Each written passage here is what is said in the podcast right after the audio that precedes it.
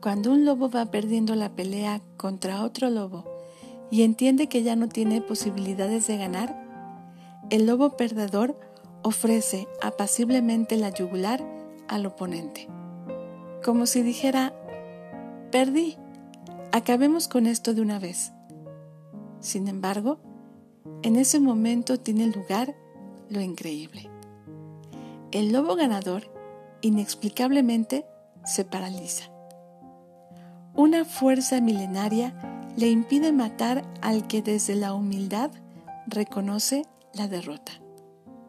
Algún mecanismo primario incrustado en el ADN o más allá de él se dispara en el lobo ganador y le recuerda que la especie es más importante que el placer de eliminar al contrincante. Qué maravillosa relojería instintiva Nadie llamaría cobarde al lobo que se entrega, ni conmiserativo al que se paraliza. Simplemente el milagro ocurre. Ni vencedor ni vencido.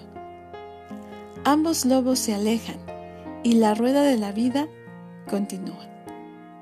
Y esto se conoce como humildad.